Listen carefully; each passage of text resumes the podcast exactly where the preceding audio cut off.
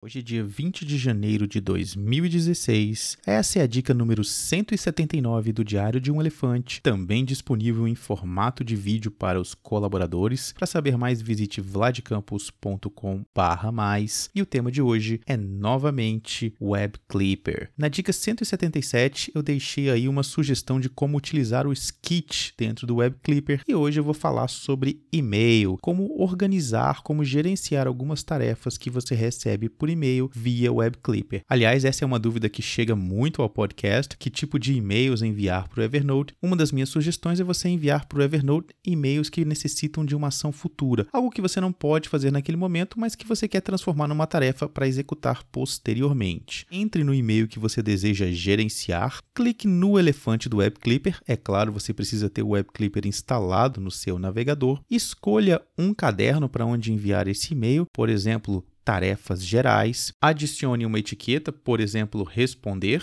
e algo que talvez você não saiba é que no topo da janela do Web Clipper você pode modificar o texto que está lá. Ele vai sempre capturar o título do e-mail, mas você pode mudar para outra frase, a frase que será o título da sua nota. Clique em salvar e aqui vem o truque. Quando a janela de conclusão de captura da tarefa aparecer, você vai clicar no relógio de lembrete, vai escolher uma data e um horário horário e esse lembrete vai aparecer lá no seu Evernote. Ao acessar o caderno Tarefas Gerais, você verá o seu e-mail, verá o lembrete que vai tocar exatamente na data e hora que você selecionou. Quando o alarme tocar, basta clicar em abrir conversa no Gmail e responder de lá a mensagem que você recebeu. É claro que o ideal é que você tenha um sistema de gestão de tarefas montado dentro do seu Evernote, utilizando cadernos, etiquetas, pilhas e todos os outros recursos que o aplicativo tem. Existe já um outro vídeo introdutório sobre gestão de tarefas no Evernote, você vai encontrar o link para ele